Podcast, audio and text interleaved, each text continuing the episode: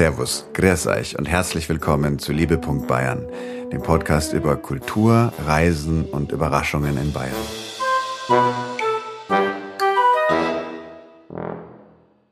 Weihnachten steht vor der Tür. Die meisten haben es gemerkt, dürfen aber nicht rausgehen, aber wir können trotzdem eine spirituelle Reise akustischer Art machen. Diese Sendung ist eine Weihnachtsspezialsendung. Herzlich willkommen auch von mir. Die Stimme, die ihr eben gehört habt, war die von Stefan Hanitsch, dem Ideengeber und Gründer von Liebe. Bayern. Und ich bin Andrea Pauli.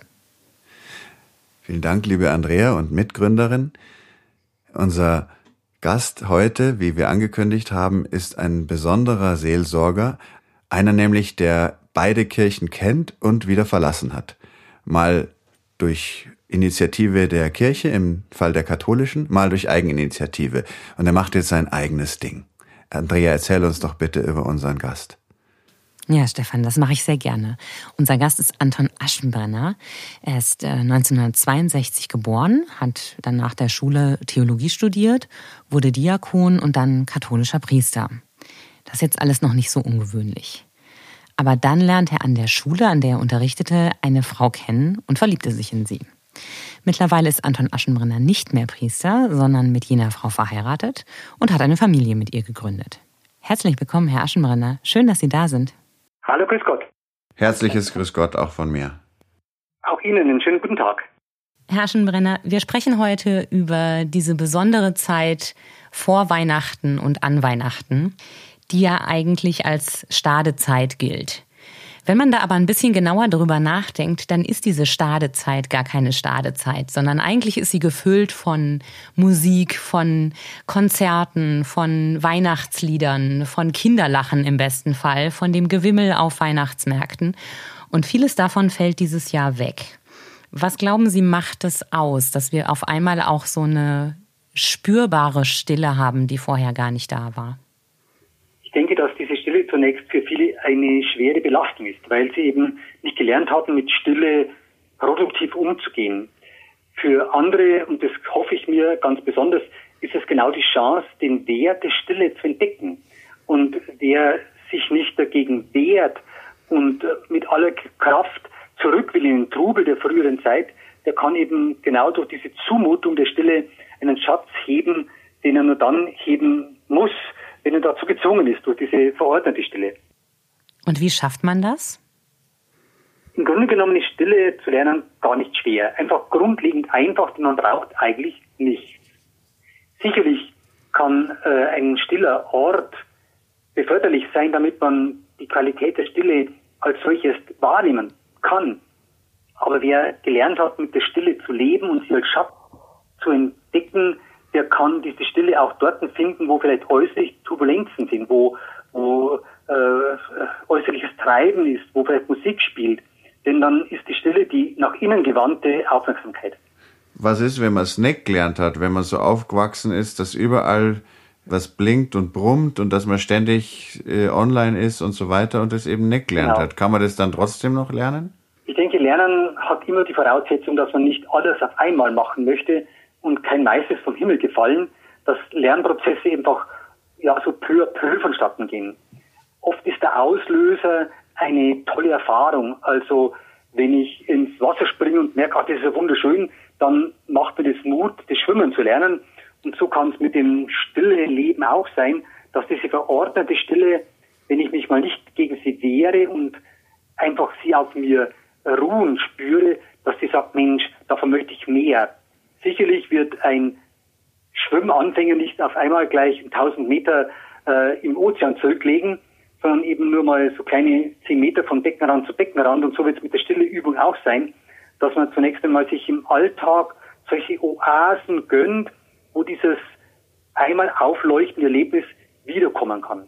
Also kleine Schritte der immer neu sich zugemuteten Stille, egal wo, ob das bei dem Warten auf den Bus ist, ob das bei einem schönen Untergang der Sonne ist oder einfach auch nur, weil irgendwo ja ein schöner Moment auf mich wartet.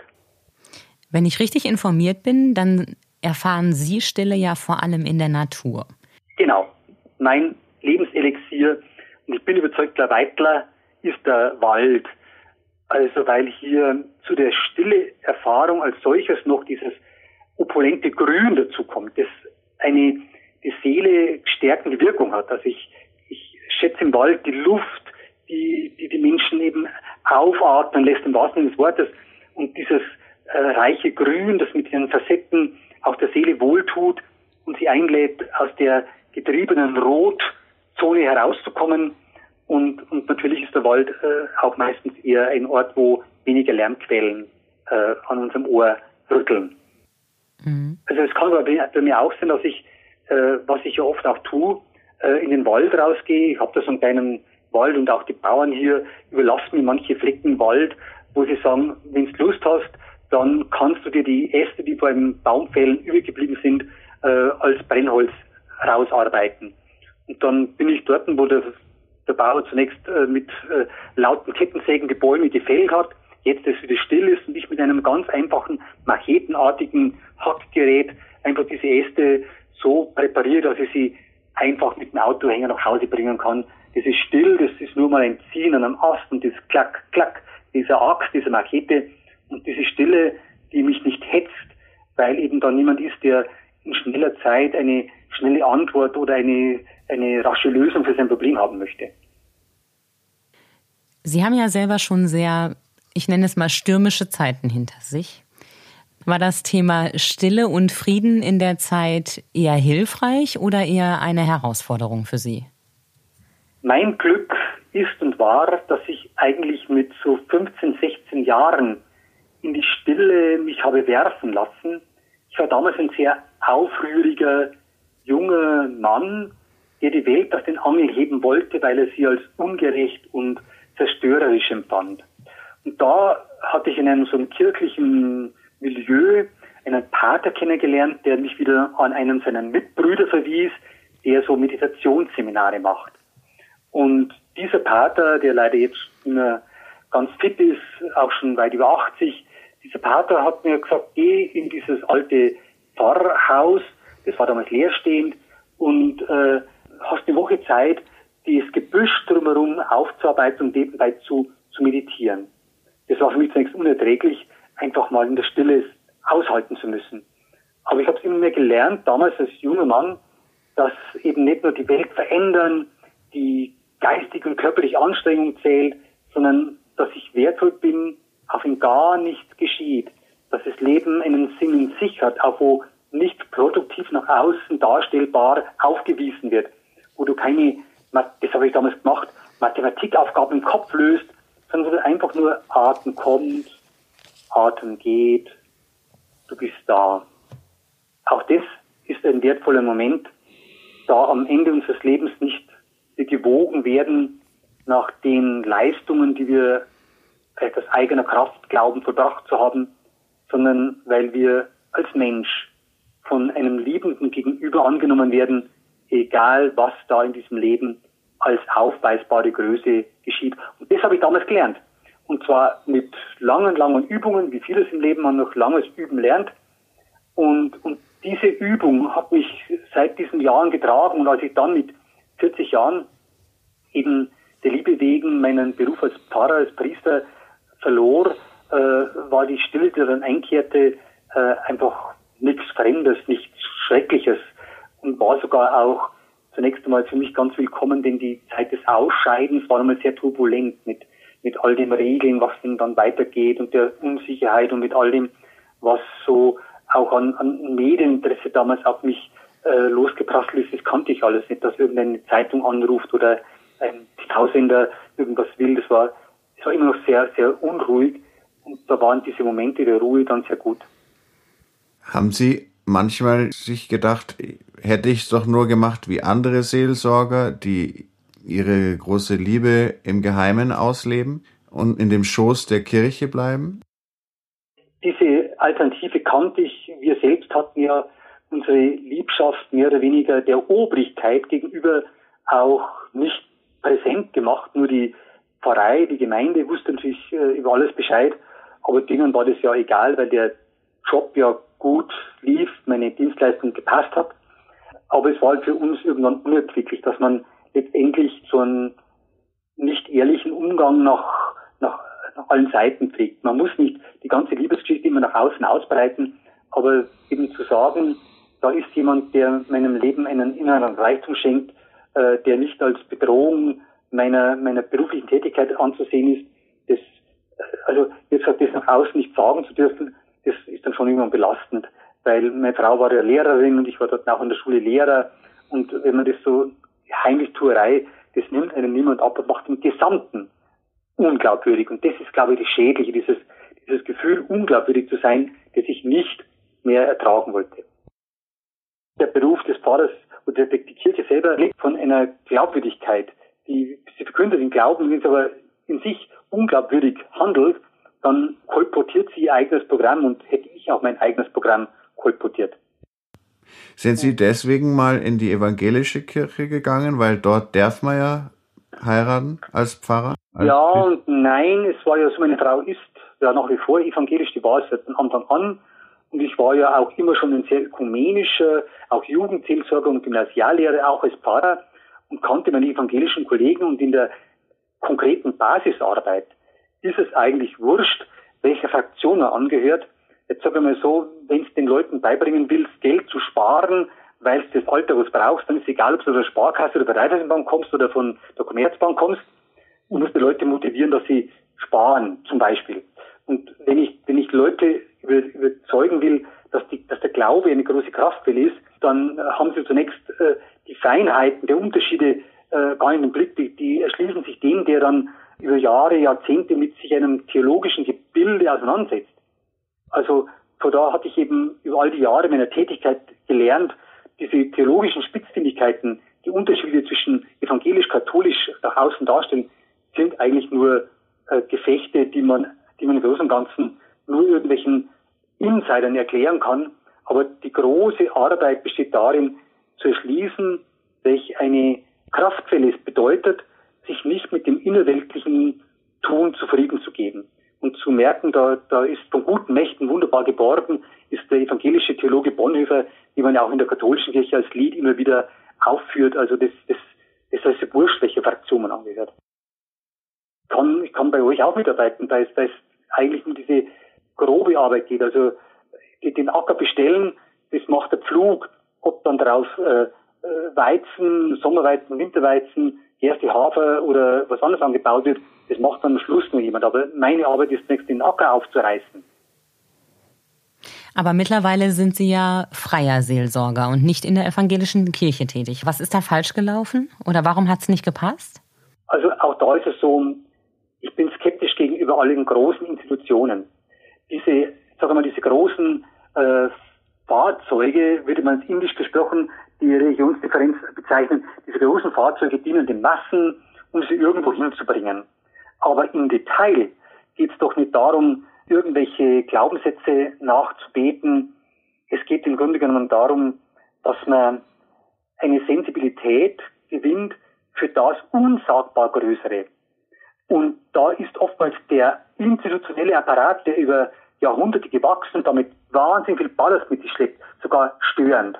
Also man sieht heute in der katholischen Kirche, wie die manches sehr toll drin sein, aber weil sie mit ihren mistigen Missbrauchsfällen so viel äh, Unglaubwürdigkeit auf sich geladen hat, lehnt man mit der Kirche gleich alles ab, mit Bausch und Bogen. Und drum, und drum ist bei der evangelischen Kirche ähnlich, die ist auch nicht äh, äh eine, eine heilige evangelische Kirche, jetzt im Pendant zum Glaubensbekenntnis. Ich glaube, die heilige katholische Kirche ist ja auch ein, ein struktureller Apparat, der eigentlich vielen Menschen den Blick auf das hintergründige Vertrauen in diese große Liebe, die alles umgibt, wiederum verstellt. Und ich habe mit Leuten Kontakt, die sagen, seit sie ausgetreten sind, ist ihr Glaube viel größer geworden, ihr Vertrauen viel größer geworden und ihr Engagement für eine menschliche Zukunft der Welt oder eine solidarische Zukunft der Welt gewachsen. Jetzt haben Sie gerade gesagt, Glaubenssätze nachbeten. Aber gerade das ist ja auch ein sehr wichtiger Teil von Gottesdiensten, von Messen, von Andachten, gerade in der Adventszeit, gerade in der Weihnachtszeit. Das ist ja für ganz viele Menschen ein Ritual und eine Zeremonie, in dieser Zeit auch zur Kirche zu gehen. Jetzt wissen wir gerade alle nicht, ob das überhaupt möglich ist und wenn ja, in welcher Form und von Bundesland zu Bundesland auch wieder unterschiedlich. Diese Rituale, was bedeuten die? Und haben Sie einen Rat, was man machen kann, wenn man Sorge hat, dass einem diese Rituale fehlen könnten? Also es gibt natürlich Alternativen. Jetzt äh, ganz einfach sozusagen unsere evangelische Gemeinde hier, meine Frau ist ja wie gesagt noch dabei, die bietet an in einem großen Gemeinde, also in, in, einem, in einem Bürgerhaus mit begrenzter Teilnehmerzahl angemeldet dürfen Familien zusammensitzen, eine alternative Feier. Ich gestalte selber in unserem, wir haben als Nachbarn einen großen Reithof mit einer großen, riesengroßen Reithalle. In dieser Reithalle können die Menschen äh, mit, mit Bänken immer fünf Meter voneinander entfernt sitzen, um einen Christbaum in der Mitte. Also man kann Alternativen locker gestalten, wenn man da kreativ ist. Also ich denke, der Wunsch, die, die Ursehnsucht, dass man solche besondere Tage im Jahr auch besonders gestaltet, die ist berechtigt und äh, braucht und knüpft auch an Kindheitserfahrungen an. Also das Lied, Stille Nacht, Ruhe, Fröhliche, das weckt da so viele innere ähm, Bedürfnisse nach Geborgenheit, nach Schutz, nach, nach äh, Gefühl, das im Alltag oft zu kurz kommt. Das darf halt gepflegt werden, aber halt in anderer Weise.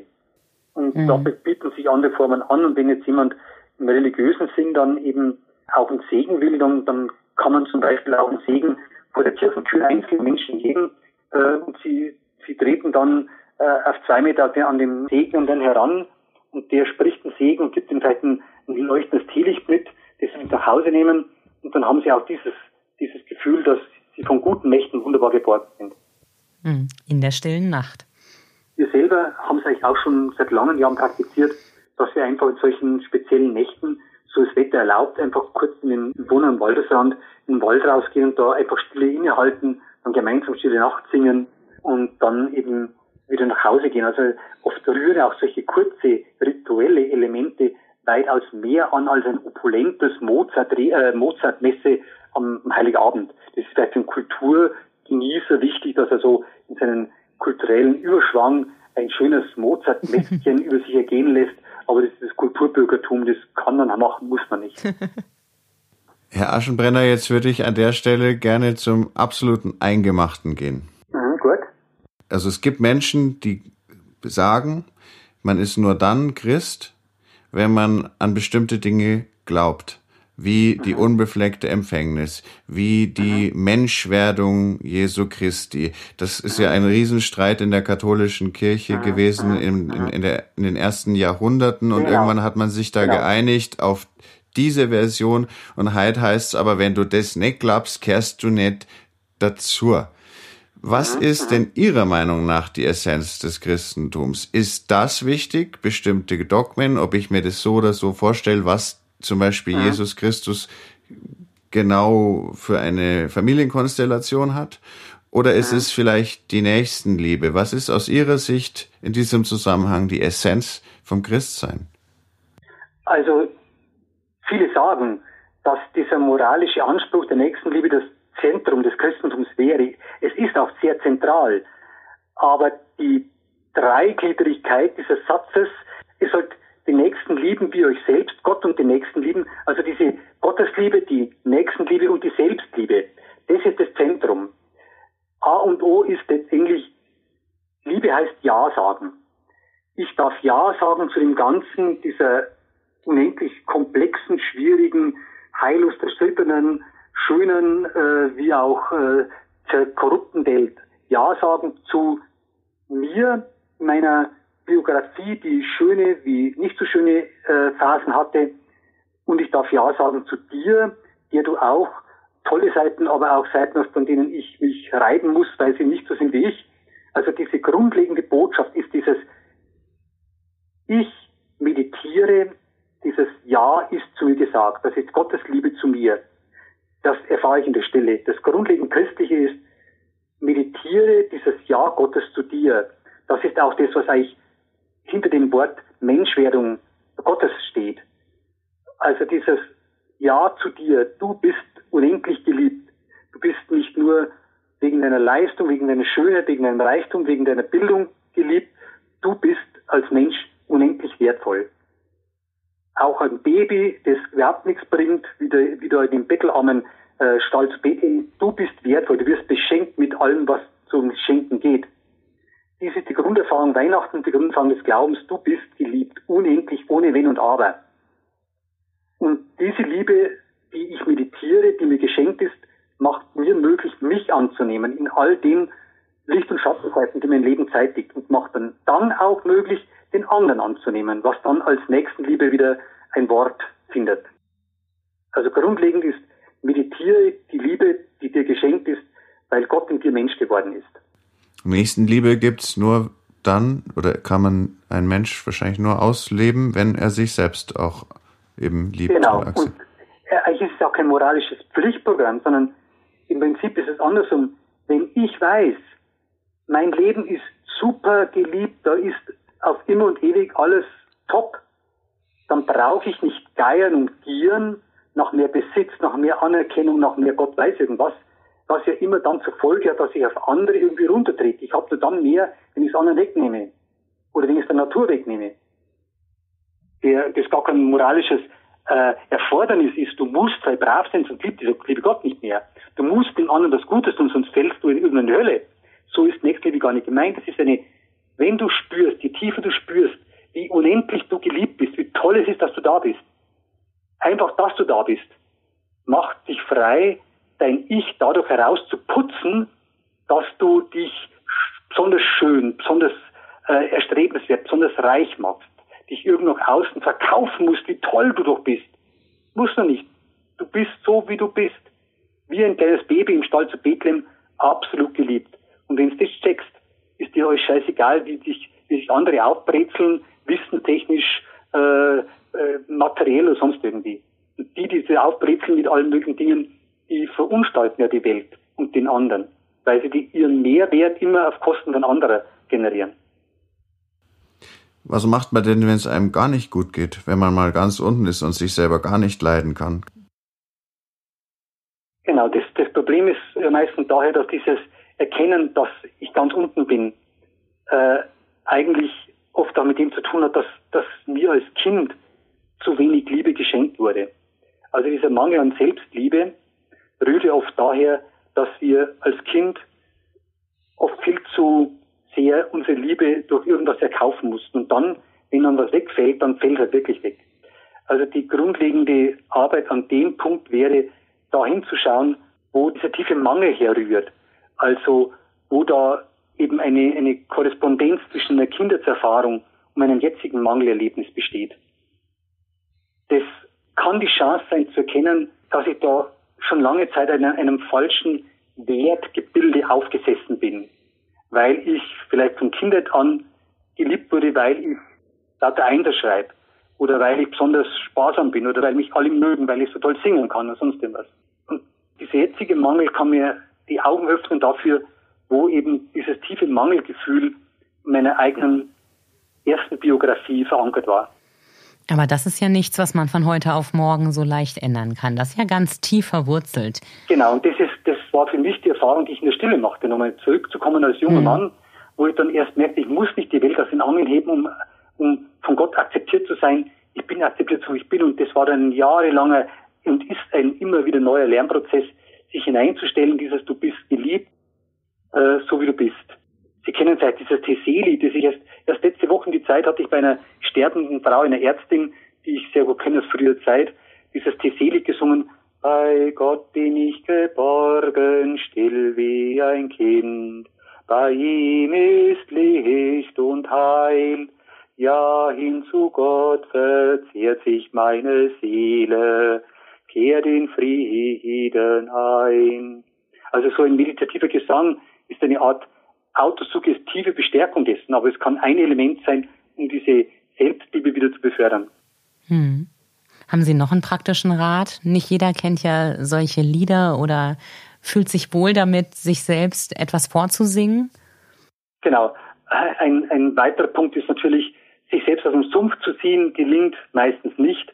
So wie ich dankbar bin, unendlich dankbar, also ich kann es gar nicht sagen, für diesen Pater, der mich in jungen Jahren mit einer liebevollen, beständigen, äh, wohlwollenden Art begleitet hat. Also dies, dies, das ist für mich ein Heiliger, äh, äh, der man braucht solche von außen kommende. Also man kann sich in solchen Momenten nicht selbst aus dem Sumpf dieser vergangenen Verkorkstheiten herausziehen.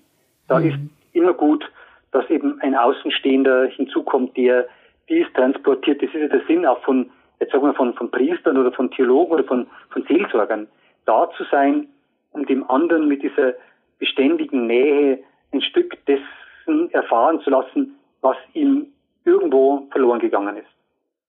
An wen kann man sich denn wenden, wenn man, wenn einem jetzt gerade kein Freund oder Verwandter einfällt, dem man sich öffnen möchte? Was würden Sie so also im Grunde genommen bieten, da bin ich wieder positiv gesonnen, den ganzen großen Institutionen, evangelisch-katholisch, wie immer sie heißen, die bieten zum Glück alle Lebenskrisen äh, Teams an, also die, die ist ja meist mit der Ehe- und Lebenskrisenberatung verbunden. Man muss nicht gleich eine Ehekrise haben, äh, äh, um da einen Rat oder einen, einen Begleiter zu finden. Und diese Dienstleistungen sind auch dort meistens noch sogar kostenlos oder mit minimalem Budget äh, und vielleicht ein bisschen seriöser als manch ein Psychologe oder esoterischer Guru. Also mhm. Also diese Lebenskrisenberatung der evangelischen katholischen Kirche, meist auch ökumenisch getragen, die sind da ganz tolle Anlaufpunkte. Haben Sie noch einen, ähm, einen vielleicht ganz besonderen Ort der Stille, der nicht jetzt in Ihrem kleinen privaten Wald liegt, den Sie den Menschen empfehlen können? Also für mich ist der, der meistgewählte, weil am einfachsten aufsuchbare Ort der Stille bei mir am Balkon, wo ich zwischen meinen verschiedenen Arbeiten einfach rausgehe, Atem hole und wieder zu mir komme. Und wer jetzt keinen Balkon hat, der wird in Gottes Namen irgendwo einen Friedhof haben. Auch die sind unendlich äh, Kraftquellen, wenn sie jetzt nicht nur Schotterpisten sind mit Grabsteinen, sondern da hätte man Bäumchen da und haben. Auch Friedhöfe sind solche Orte, bei denen man zu sich finden kann. Mhm. Herr Aschenbrenner, das war ein für mich sehr erhebendes, wohltuendes, angenehmes Gespräch. Es ist sehr schön, dass Sie sich für uns Zeit genommen haben. Vielen, vielen Dank. Ich danke Ihnen genauso. Es hat mir große Freude bereitet, meine Gedanken auch Ihnen darzustellen. Danke auch von mir. Danke und guten Abend. Ihnen auch. Ihnen auch und ein frohes Fest, eine schöne Adventszeit und hoffentlich bis bald. Dankeschön. Wenn ihr mehr über Anton Aschenbrenner wissen möchtet oder ihn engagieren möchtet als freien Seelsorger für ein Ritual, Sakramente darf man nicht sagen, da hat die Kirche, mindestens die katholische Kirche, ein Patentrecht drauf oder wie das auch immer bei denen dann horst, dann geht auf seine Webseite lebensbrunn.de, steht auch unter dem Podcast. Er hat auch Bücher geschrieben. Das aktuelle heißt Ich liebe Gott und eine Frau. Das erste heißt Neugierig Erkenntnisse eines Ex-Pfarrers.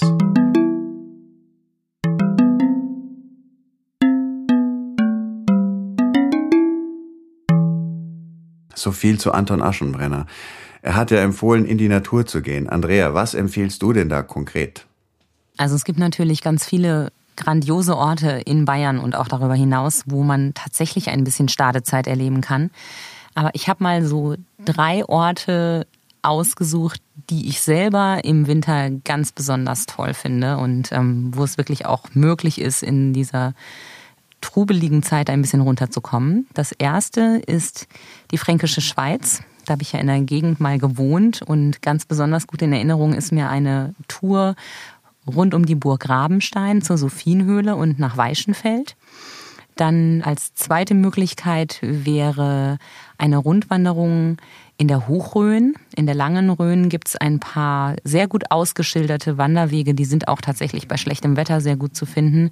Da läuft man über große Heideflächen und durch Wälder und begegnet wirklich stundenlang keiner Menschenseele. Ich empfehle allerdings dringend, da warm angezogen hinzugehen, denn da oben pfeift ganz schön der Wind. Aber mein absolutes Highlight ist die Breitachklamm bei Oberstdorf. Die liegt ja quasi direkt auf der Grenze zwischen Deutschland und Österreich und ist ohnehin das ganze Jahr über ein absolutes Schauspiel.